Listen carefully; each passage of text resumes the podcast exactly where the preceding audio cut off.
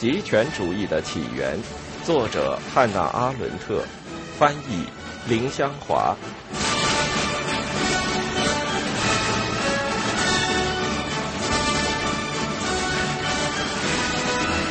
第一部反犹主义，第四章德雷福斯事件。一案件事实。事情发生在法国，时间是一八九四年年底。阿尔弗雷德·德雷福斯是法国军队总参谋部的一名犹太裔军官，他被指控为德国间谍。法庭一致判决将他终身流放魔鬼岛。审判是秘密进行的，在据说大量的起诉档案中，只出示了一件所谓清单，其实这是一封信，说是德雷福斯的手记。此信写给德国大使馆武官斯瓦茨科本。一八九五年七月，皮卡特上校。出任参谋总部情报局长。一八九六年五月，他告诉总参谋长布瓦斯德弗雷说：“他本人相信德雷福斯无罪，犯罪的是另一名军官沃尔桑·艾斯特拉奇少校。”六个月后，皮卡特调任突尼斯的一个危险防地。与此同时，伯纳德·拉查尔代表德雷福斯的兄弟们出版了关于这一事件的第一本小册子，《一个司法错误：德雷福斯事件真相》。一八九七年六月，皮卡特将审判细节与德雷福斯无罪的真情通知参议院副议长休雷尔·凯斯纳。一八九七年十一月，克列门梭开始为重审此案而奋斗。四个星期之后，佐拉加入了为德雷福斯辩护的一派。他的《我控诉》一文于一八九八年一月发表在克列门梭掌握的报纸上。与此同时，皮卡特被捕，佐拉以诽谤军队罪而遭审讯。并受到普通法庭和上诉法院的判决。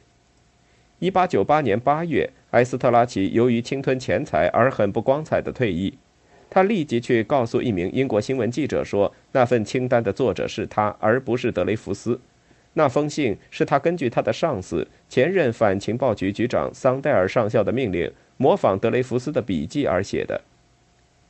几天以后，同一机构中的另一名成员昂利上校坦白说。德雷福斯秘密档案里的另外几份文件也是伪造的，随即他就自杀了。于是上诉法院下令调查德雷福斯案件。一八九九年六月，上诉法院取消了一八九四年对德雷福斯的原判。八月，在赫内重新开庭审理此案，判决改为监禁十年，理由是情况缓和了。一个星期之后，共和国总统宣布赦免德雷福斯。一九零零年四月，世界博览会在巴黎开幕。五月，当博览会成功在望时，下议院以压倒多数投票反对进一步重审德雷福斯案件。同年十二月，与事件相关的一切审判与诉讼资料档案悉数销毁。一九零三年，德雷福斯要求再次重审，直到一九零六年克列门梭当上总理之后，申诉才被受理。一九零六年七月，上诉法院撤销了在赫内的判决，宣布对德雷福斯的一切指控无效。然而，上诉法院无赦免的权利，他必须下令重审。在军事法庭审理之前的重审，完全有可能不顾对德雷福斯有利的大量证据，而导致一次新的定罪。因此，根据法律，绝不可能宣判德雷福斯无罪。而此案未真正解决，法国民众从未承认指控者的昭雪。原先被激起的情绪也未完全平息，直到1908年，即总统赦免令发布后九年，德雷福斯罪名洗清后两年，在克列门梭的坚持之下，埃米尔·佐拉的遗体迁至先贤祠时，阿尔弗雷德·德雷福斯在街上受到公开袭击。巴黎的一家法院为袭击他的人开脱，并且指出这件事起因于对为德雷福斯昭雪的决定持有异议。更奇怪的是。第一次世界大战和第二次世界大战都未能使人忘却这一事件。一九二四年，法兰西行动组织下令重新出版德雷福斯事件摘要，自此以后，它就成为反德雷福斯派的标准参考手册。一九三一年，在戏剧《德雷福斯事件》首次上演时，仍然弥漫着十九世纪九十年代的气氛。大厅里的争吵，剧场正厅前座有人扔恶臭炸弹。法兰西行动组织的突击队布满四周，恐吓演员、观众和旁观者。拉瓦尔政府所做的一切，也无非是三十年前法国政府所做的。他乐于承认无法保证哪一场演出不受骚扰，因此为反德雷福斯派取得新胜利提供了方便，戏被迫停演。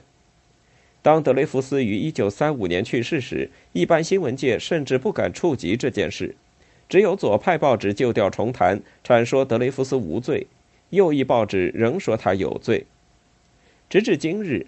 德雷福斯事件在法国政治中仍是一块试金石，尽管程度不如从前。在谴责贝当时，著名的地方报纸《北方之声》将贝当案件与德雷福斯案件相提并论，坚持认为国家在德雷福斯案件发生之后一直处于分裂状态，因为法庭判决不能解决政治冲突，不能给法国所有的人带来思想和心灵的和平。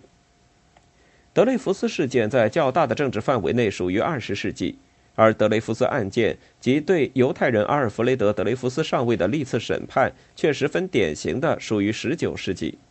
那时人们热心遵循法律程序，因为每一案例都需经得起十九世纪最伟大的成就——法律的完整与不可分割性的考验。这一时代的特点是司法错误会引起政治激动，无休无止的审判和重审。更不用说决斗和互殴，在法律面前，一律平等的信条仍然深深地扎根于文明世界的良知中，以致一次司法错误便会引起从莫斯科到纽约的公众愤怒。除了在法国，谁也不会现代到将事情同政治问题联系起来。法国伤害了一位犹太裔军官，能够引起全世界一致的剧烈反应，而下一代人对德国屠杀犹太人的反应则差得多了。甚至连沙皇俄国都指责法国太野蛮，而在德国，皇帝的亲近人士也公开表示愤慨。此情形只有二十世纪三十年代的激进派报纸才可相媲美。这个案件的当事人好像出自巴尔扎克的小说一样：一方面，具有阶级意识的将军们拼命掩护自己集团中的成员。另一方面，他们的对手皮卡特以冷静透彻的眼光和略带讥讽的诚实态度来对抗他们。在他们之外，站着一群无法描述其面貌的国会议员，每一个人都悚惧于邻人可能知道他的内心。共和国总统这位巴黎妓院臭名昭著的保护人和专事视察的行政首脑，只为了社交接触才活着。还有德雷福斯本人，实际上是一名暴发户。他不断地向同僚吹嘘家中有多少财富可供他在女人身上开销，他的兄弟们为了使他获得释放，起初伤感地表示愿意付出全部家产，后来却减少到十五万法郎。他们一直拿不定主意，究竟是牺牲全部财产，还是只收买总参谋部。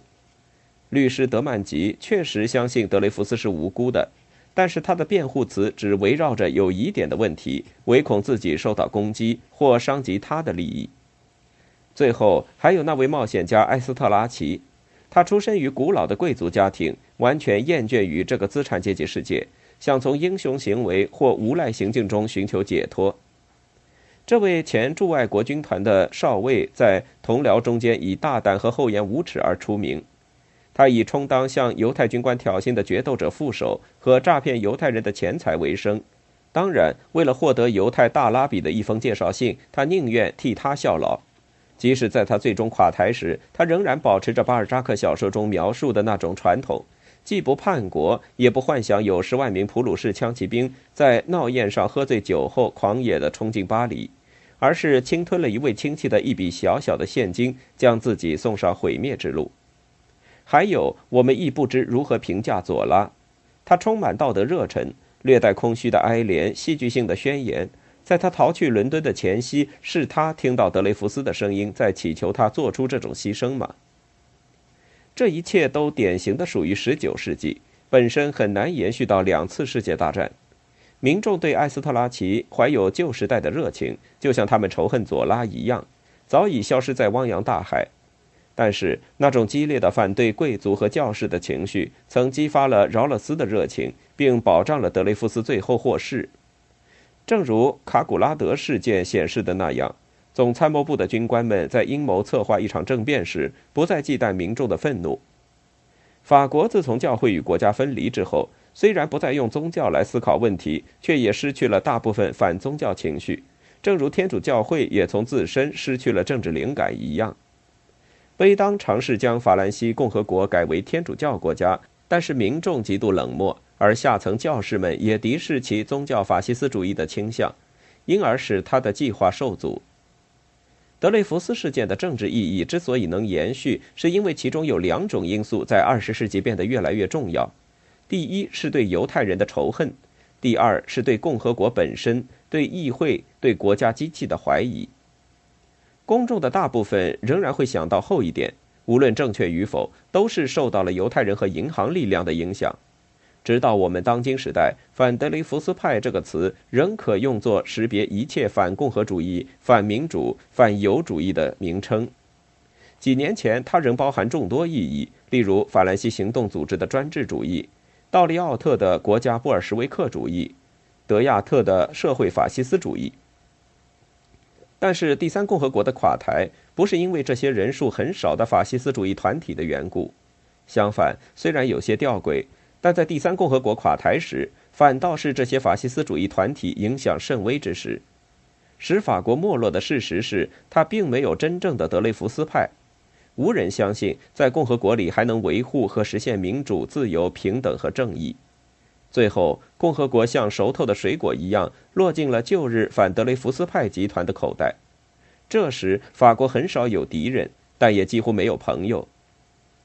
贝当集团也不是德国法西斯主义的产物，这一点在他盲目坚持四十年前的旧政治方案上就可以清楚地看到。当德国精明地通过边界线破坏了法国的整个经济时，法国维希政府的领导人还在修补过去巴黑主张的自治省。弄得法国更加残破不堪。他们比任何傀儡政府都更积极、迅速地引进了反犹主义立法，并且一向吹嘘无需从德国进口反犹主义。他们统治犹太人的法律要点与德意志帝国的法律不同。他们鼓动天主教教士反对犹太人，这只证明了教士们不仅失去了政治影响力，而且事实上也不是反犹分子。相反，正是维希政府想再次拉近政权机构的这些主教们，对屠杀犹太人一事表示了最强烈的抗议。不是德雷福斯案件及其审判，而是整个德雷福斯事件向二十世纪提供了一线光明。正如博尔纳诺于一九三一年所指出的，德雷福斯事件已经属于那个悲剧时代。这个时代当然不会因上一次世界大战而告结束。这个事件揭示了相同的非人性特点。在肆无忌惮的激情和仇恨的火焰折腾之中，留下了一种令人难以置信的冷漠心灵和铁石心肠。当然，这一事件的真正后果并非是在法国才见到。然而，法国为何在纳粹入侵时如此轻易地成了牺牲品？其中的原因不难找到。希特勒的宣传语言是法国人熟悉已久，而且绝不会轻易忘记的。法兰西行动组织的凯撒主义和巴黑与莫哈的虚无民族主义，从未以他们的本来形式成功过。原因是多方面的，而且都是负面的。他们缺乏社会远见，也不会用大众化的语言阐述他们在嘲弄理智时产生的那些精神上变幻不定的想象。我们在此论述的主要是德雷福斯事件的政治面，而不是案件的法律面。其中明显的勾勒的是一系列二十世纪的典型迹象。他们在本世纪最初几十年里模糊难辨，最后大白于天下，显现出他们属于现代社会历史的主流。经过三十年轻度的纯粹社会形式的反犹主义种族歧视，很难还记得犹太人该死的呼声，在一个现代国家里上上下下到处引起回声。而这个国家曾经一度将国内政策集中在反犹主义问题上。三十年来。关于一个世界性密谋的旧传说，只不过是小报的花边文章和廉价小说题材。整个世界不会轻易想到，不久以前有一个国家绞尽脑汁，试图决定究竟由秘密的罗马还是秘密的犹太来主宰世界政治。那时，西安长老议定书还不为世人所知。同样的，在精神上自我仇恨的那种剧烈的虚无主义哲学，在世界暂时和平时会黯然失色。它本身并无突出的罪行可合理化那种夸张了的残暴和狂妄。朱尔斯·盖亨还必须等将近四十年时间，建立类军事的冲锋队的时机才成熟。十九世纪经济的产物，失去社会地位的人必须在人数上大增，才能在政变之前成为强有力的少数派。但这在法国始终只是一场奇特的阴谋。只有在德国才会毫不费力地变成现实。纳粹主义的序曲曾在整个欧洲的政治舞台上演奏过，所以德雷福斯案件远远不只是一桩稀奇古怪的处置不当的罪行，或者一群用假胡子和墨镜化妆起来的参谋部军官在夜晚的巴黎街上愚蠢地制造伪证的事情。事件中的英雄不是德雷夫斯，而是克列门梭。事件并非从逮捕一名犹太参谋军官才开始。他从巴拿马丑闻时就已经开场了。